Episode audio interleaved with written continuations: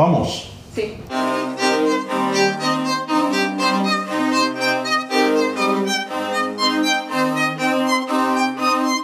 Historia Inquilina es el relato sobre la memoria del alquiler de vivienda en la ciudad de Buenos Aires.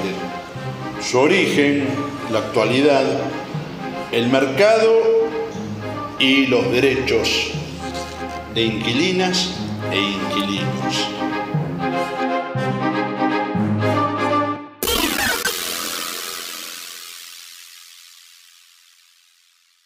Eh, cuando decimos que la dictadura liberó o liberalizó los contratos de alquiler, en realidad lo que estamos eh, comentando es que el, el dictador Videla firmó un decreto por el cual los alquileres tenían comienzo y final, esto es lo que nosotros llamamos renovación del contrato, bueno, que los alquileres iban a tener un plazo determinado. Esto es así porque durante 33 años, desde 1943 hasta 1976, hasta el año donde el ejército, la Fuerza Armada dieron el golpe militar, eh, los contratos se prorrogaban, esto es, se extendían. Cuando uno eh, terminaba el contrato de alquiler, en general había algún tipo de ley o algún decreto incluso de alguna de, las, de los gobiernos militares que hubo durante ese periodo de esas tres décadas, que siempre prorrogaban los contratos. Se procuraba que nadie quedara en la calle, a excepción obviamente de los inquilinos que, por razones de no pago del alquiler, eh, por abandono de la propiedad, digamos, bueno, eran legítimamente desalojados. Pero no existía esta forma de alquiler eh, donde se termina el contrato y si no te gustan las nuevas condiciones te tenés que ir. Sino que siempre todos los gobiernos se tuvieron que ingeniar, desde la caída del gobierno peronista en el 55 en adelante, para buscar la forma, ya sea por decreto, ya sea mandándolo al Congreso para que se tratara de seguir extendiendo los plazos de los contratos de alquiler. Por eso, en general, cuando comparamos con hace 40, 50 años atrás, decimos que eh, no veíamos gente en la calle, no veíamos familias en la calle, porque había un grado básico mínimo de protección que era que cada familia que alquilaba tenía que tener garantizado por lo menos la permanencia en ese lugar. Después, esas leyes, esos decretos veían eh, cómo reformular el precio del alquiler, eh, cómo se indexaba el alquiler, todo, todo eso era de tratamiento, pero siempre con un límite que era no que se termina el contrato y quedas eh, librado, digamos, al azar o a la voluntad que tenga el propietario, sino que el contrato se prorrogaba, se renovaba automáticamente. Esa es la gran diferencia entre esas tres décadas, esos 33 años, del 43, de 1943 a 1976, con la realidad que vivimos ahora. Desde Videla en adelante, cambiaron absolutamente las condiciones de alquiler de vivienda en la Argentina.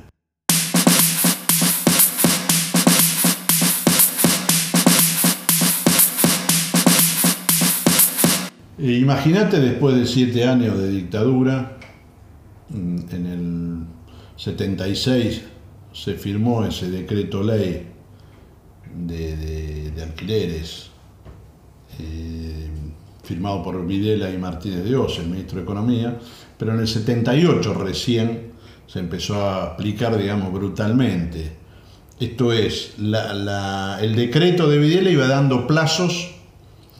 de acuerdo a la cantidad de años que uno venía alquilando esa vivienda, 20 años atrás, 25 años atrás, iba dando plazos para que se terminara, para que finalizara. Y a partir de ahí quedaba liberado ese alquiler y uno tenía que escuchar las nuevas condiciones. Por eso, junio del 78, que fue donde la mayor cantidad de alquileres se habían liberado, esto es el mes donde se realizó el Mundial aquí en la Argentina, eh, fue el mes de mayor cantidad de desalojos, por la cantidad, digamos, de familias que no pudieron eh, continuar el alquiler. Era por primera vez desde el 43 que se rompía, digamos, una, una continuidad eh, de acceso a la vivienda y se produce eh, una situación masiva, digamos, de, de desalojos en la ciudad de Buenos Aires. Entonces, imagínate en el 83, cuando se termina la dictadura, el, impulso, el ímpetu con el que venía el mercado inmobiliario, esto es, se había sacado de encima más de tres décadas donde el Estado algo tenía que ver con proteger el derecho a la vivienda de los inquilinos. Y por lo tanto no estaba dispuesto a entregarse así nomás a gobiernos democráticos. El gobierno de Alfonsín asume en diciembre del 83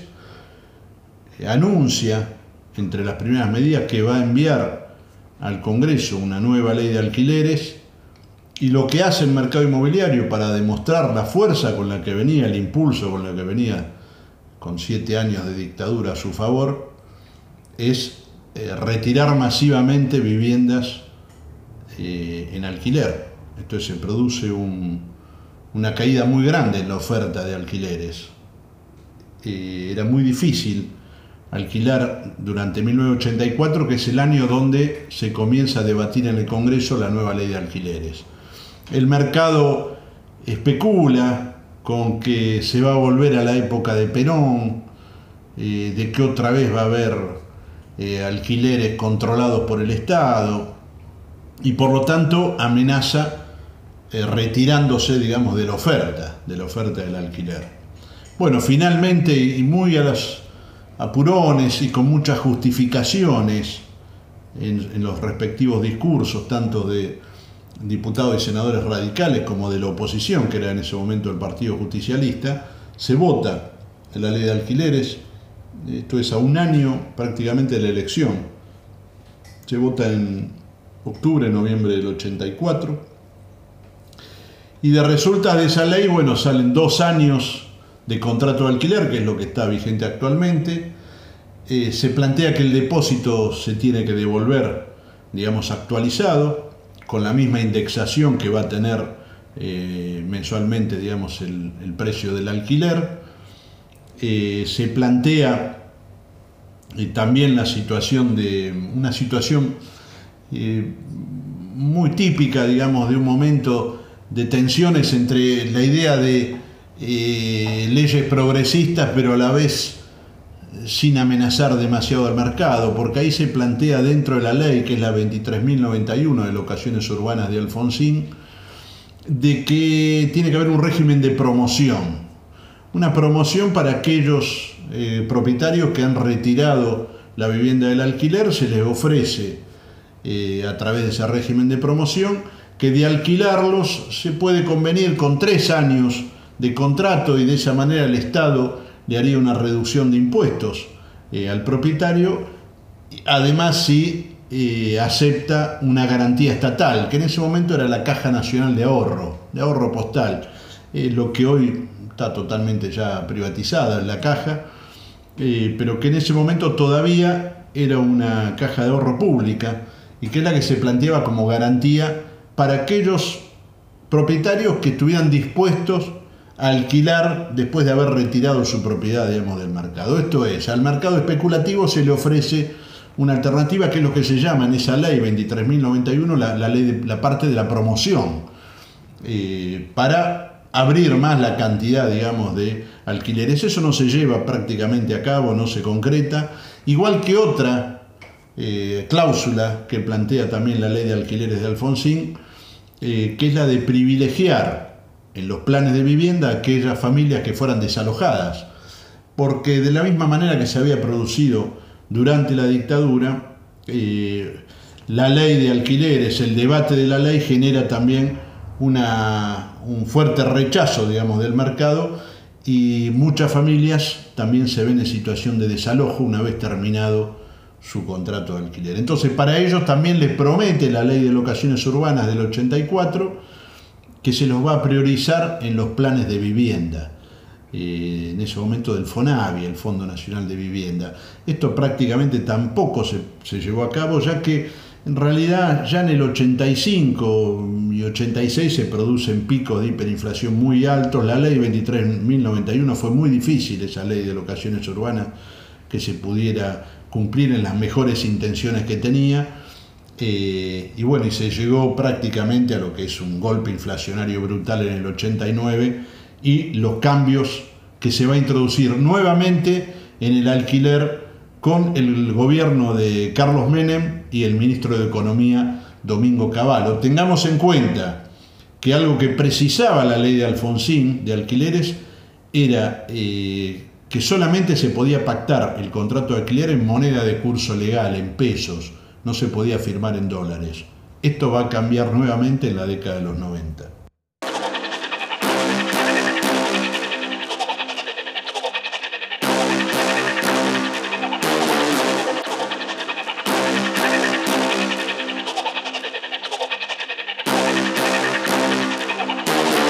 Entonces, entonces,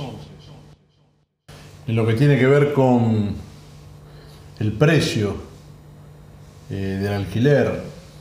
el depósito, la forma de ajustar los alquileres, se puede decir de que la ley 23.091, eh, la de Alfonsín, mm, no duró 6, 7 años. Ya el 27 de marzo del 91 se comienza a instrumentarse la convertibilidad durante el gobierno de Menem con el ministro de Economía Domingo Cavallo. Esto significa, entre otras cosas, de que se equipara el valor del dólar con el peso, un peso igual a un dólar. Mm, se empieza ya a incorporar a los alquileres el dólar como también eh, moneda, digamos, de, cambio, moneda de pago de los alquileres. Y como toda promesa, digamos, eh, neoliberal, eh,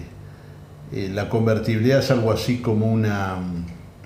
como un proyecto de, perpetuidad, de que esto iba a ser así eternamente. duró formalmente, digamos, hasta el fines del 2001, con la crisis, con las movilizaciones, con los muertos, con la caída del gobierno de la Rúa, pero ya había instalado fuertemente, digamos, el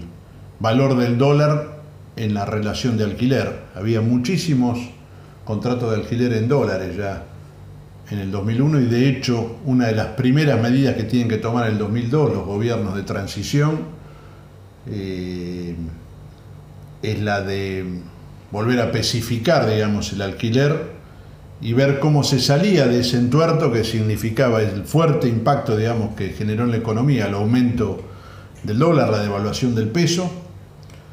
eh, y, y, que esto no se trasladara a los alquileres. Ahora, volviendo a lo que es la convertibilidad, decimos entonces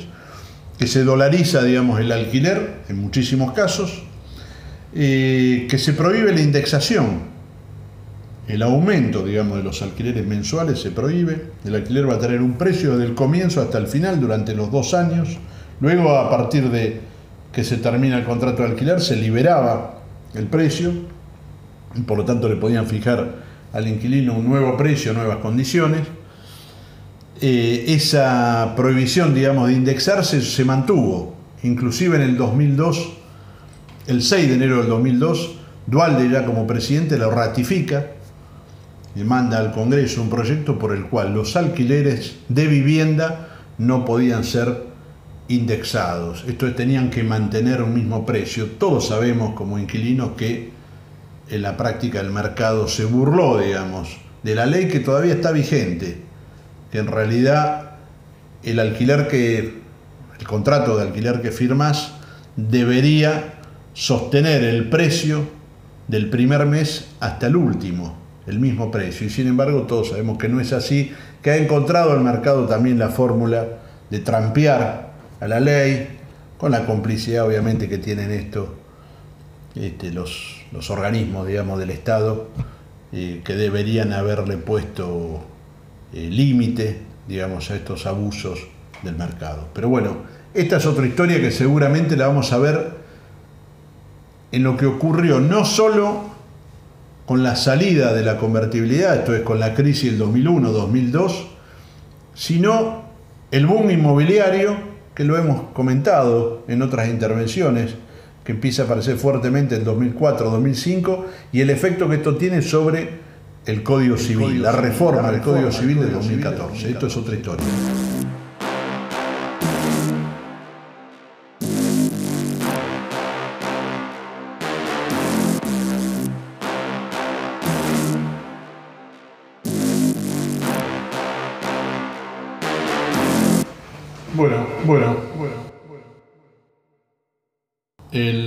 8 de octubre del 2014 el Boletín Oficial publica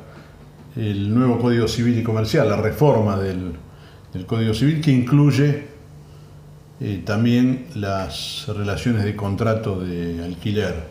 Se establece un plazo de dos años eh, para alquiler de vivienda, también para el comercio, un retroceso respecto a una conquista que tenía en el 84, ya que en la ley de Alfonsín el comercio tenía tres años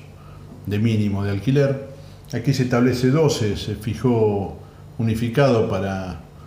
para ambas relaciones de alquiler, obviamente que están exceptuados los, los temporarios, que no pueden superar los 90 días. También incorpora algunos detalles el Código Civil del 2014, eh, que de alguna manera, teniendo en cuenta de que hubo cerca de 20 audiencias públicas previas, debates, digamos, públicos respecto a la reforma, de alguna manera muestran la presencia que tuvo el, mercado inmobiliario. Por ejemplo, eh, frente a la pérdida de luminosidad, sea por una construcción lindera, en un departamento el inquilino no tiene derecho al reclamo. Esto es un indicio claro de lo que era ya eh, el efecto, digamos, piramidal que tenía eh, la, construcción en la Argentina, sobre todo en, esos cuatro o cinco años que fueron del 2004 al 2008, eh, donde creció exponencialmente digamos, la construcción y la inversión digamos, para, alquiler. Eh, también se nota en el nuevo Código Civil el cambio que existe respecto a la responsabilidad del pago de las expensas. Esto es una confirmación de la tendencia eh, que hay de, negocio, digamos, en el alquiler de vivienda es que ya prácticamente desaparecen las expensas extraordinarias en el código, se remiten casi exclusivamente a edificios de lujo, a cuestiones que tengan que ver con piletas de natación, natación, a los famosos este, Zoom, eh, esos espacios, digamos, este, eh, únicos, digamos, para, para actividades. Esto es para eh, sobre todo para construcciones muy suntuosas, muy caras, pero después en general prácticamente se considera toda expensa ordinaria y por lo tanto se carga en el bolsillo eh, inquilino. Notoriamente podemos decir que en, estos, en estas cuatro etapas que marcamos, que fue la dictadura, el alfonsinismo, el menemismo y, la reforma del Código Civil del 2014, podemos decir que así como la dictadura eh, desreguló la relación de alquiler de vivienda, la democracia la quiso mejorar, pero no pudo, ya el mercado había ocupado un lugar enorme, digamos, un poder muy importante, fue más declamativa que ejecutiva, digamos, la reacción de los gobiernos democráticos, sobre todo la ley de alquileres del 84. Y actualmente la situación sigue siendo desregulada, como lo logró el mercado de la mano del dictador Videla y peor, ya que el mercado avanzó aún más como lo mostramos con la reforma del Código Civil. Por eso eh, parece costar tanto hoy eh, que se vote una ley de alquileres, que se fije alguna norma, algún mecanismo de regulación, eh, que se hable de precio, de, alguna, de algún índice oficial que sea el que se utilice para todos los alquileres de vivienda del país, parece de una dimensión muy alta en relación al derecho pisoteado durante cuatro décadas. Por eso nos está costando tanto quizás este debate nuevo de la ley de alquileres. Eh, pero por otro lado, objetivamente ha habido una reacción. quizás dio tantas vueltas alrededor nuestro el mercado, casi hasta asfixiarnos, que empezó a haber una reacción y las organizaciones, digamos, de inquilinos son una realidad eh, objetiva que existe en muchas provincias del país, aquí en la ciudad de Buenos Aires, y, esto también de alguna manera ha ayudado muchísimo a que el debate se reinstalara públicamente eh, y que el Congreso una y otra vez eh, vuelva, digamos, a, a la carga para, para, poder efectivizar de una vez por todas una nueva ley de alquileres nacional.